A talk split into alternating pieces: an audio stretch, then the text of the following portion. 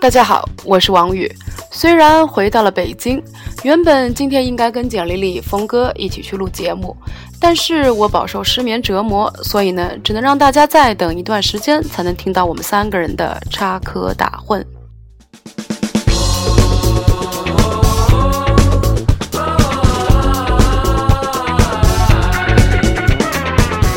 青年危机系列第五篇：家庭旅行和故事会。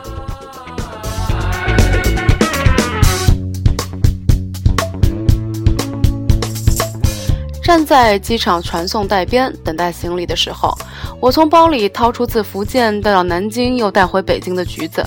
开始一个接一个的剥着吃，试图体会父亲年轻时和战友坐在路边，各自吃完一兜橘子的心情。但是在吃完第三个的时候，我确实没有肚子继续吃下去了。料想彼时刚刚成年的父亲在团部看到分别数月的战友，两个人各自从自己每个月仅有的八块钱补贴中扒拉出两块钱，买了一兜橘子，随即坐在路边吃完时，该有多开心！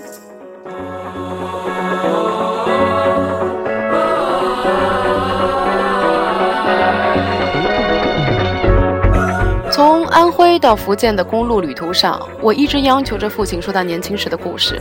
其实他的很多故事，在我小时候都已经成了睡前故事。但毕竟这是四十年来父亲第一次回到他还是新兵蛋子的地方，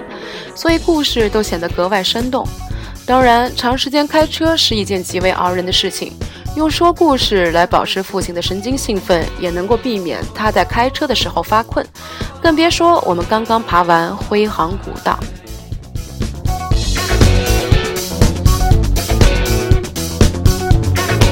自从去年国庆节，所有高速公路在节假日免费，自驾游就成了我们的家族传统。上至八十岁的祖母，下到三岁的小侄，不论是在北京工作的我，还是在广州念书的妹妹，全部回到南京集合，四家人四台车，浩浩荡荡。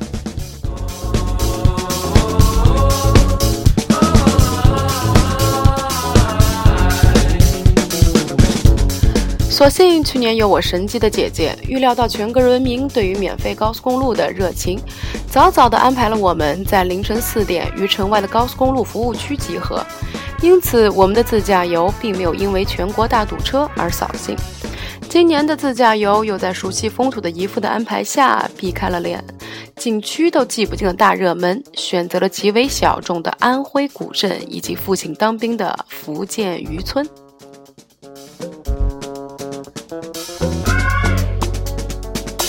姐姐因故迟了半天，到徽州的绩溪古镇与我们会合。见到我的第一句话便是：“这才一天没见到你，你就被他们祸害成这样了。”他说的“祸害”是指我从身材健美、目光炯炯的北京青年，瞬间变成了肚滚腰圆、满面油光的二缺吃货。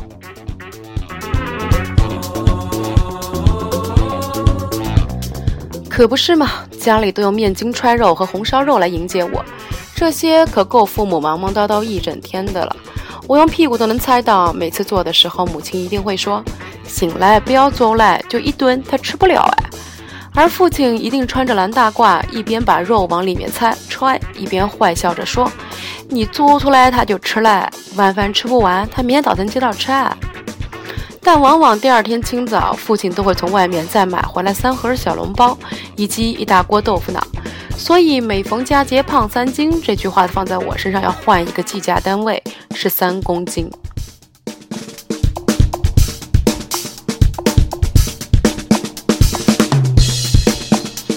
有着过往种种的惨痛教训，这次从北京出发的时候，我就强烈意识到这一点。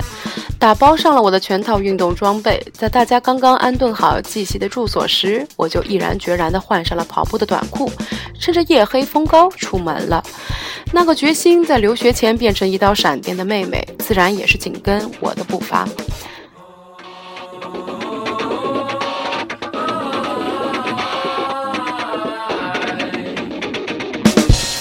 但是饱受雾霾毒害的北京人民确实缺少户外运动的经验。没想到刚出村口就没了路灯，沿着田边公路跑的我们只好打开手机电筒，不是为了看路，主要是为了让汽车别撞上我们。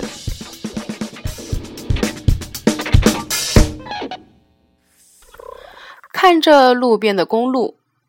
路边两旁的村居在暗夜里的轮廓，真有点恐怖电影的感觉。我和妹妹都没敢说出来，不然就怕成了真。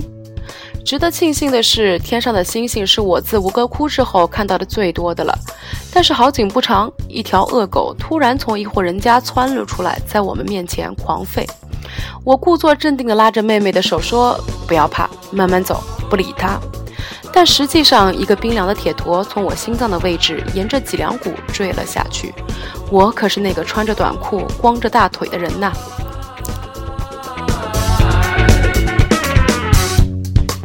随着我们走远，犬吠声也停止了。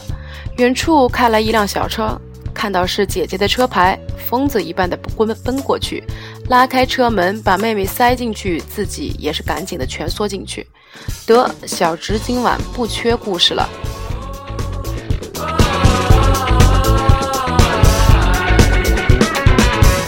即便妹妹这么大了，但是还是喜欢听睡前故事，在旅途中一个劲儿的让我和姐姐讲她小时候的故事，因为她和弟弟一波长大，离我和姐姐差了十岁，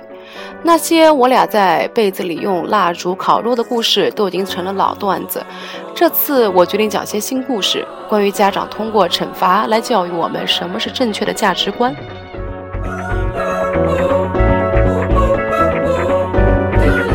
些也是受我研究生院主任的启发。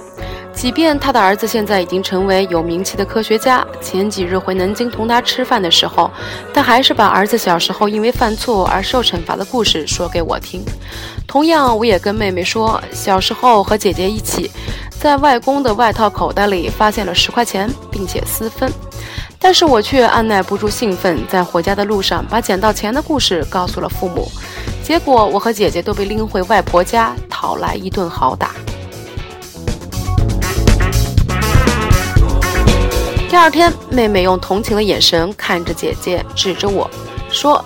幸好弟弟不像他这样猪一般的队友。”我瞬间石化，原来老板的故事在不同的年代能够被演绎出不同的主题，怨不得经典的小说总要被翻拍。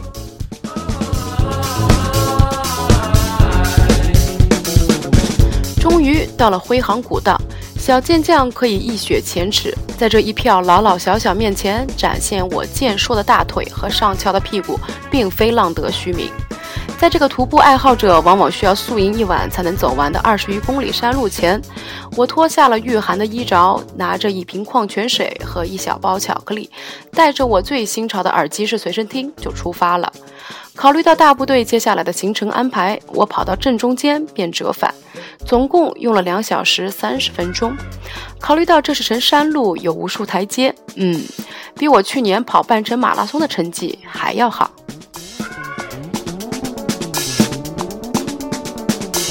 但是我的骄傲很快就得来了苦果，高强度的运动消耗后，并没有补充食物。坐车一路山峰下来，还没等到夜宿的山村，我就已经开始发低烧，就好像很多年前从天山上下来一样。服下一颗退烧药，抱着一壶大开水，我就闷头大睡，任凭众人去吃农家乐也罢，少吃一些肉总是好的。夜里，妹妹来照顾我，剥柚子给我吃，以补充维生素。她一副智慧老人的模样说。喝醉酒的时候才知道你最爱谁，生病的时候才知道谁最爱你。那时候我已经好了七七八八，故意气他说：“那 H 博士喝醉酒时给我打电话，说明他明明是爱我的嘛。”气的妹妹从包里掏出四袋雪饼砸到我床上，说：“立刻吃掉，肥死你！”之后的路上，我总是拿这个段子来取笑妹妹。经典的故事总在家庭旅行中被大家不知疲倦的津津乐道，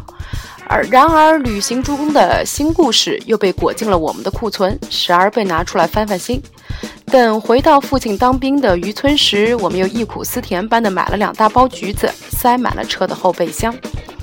等大家结束福建的渔村的旅途，刚刚踏上返宁的路上，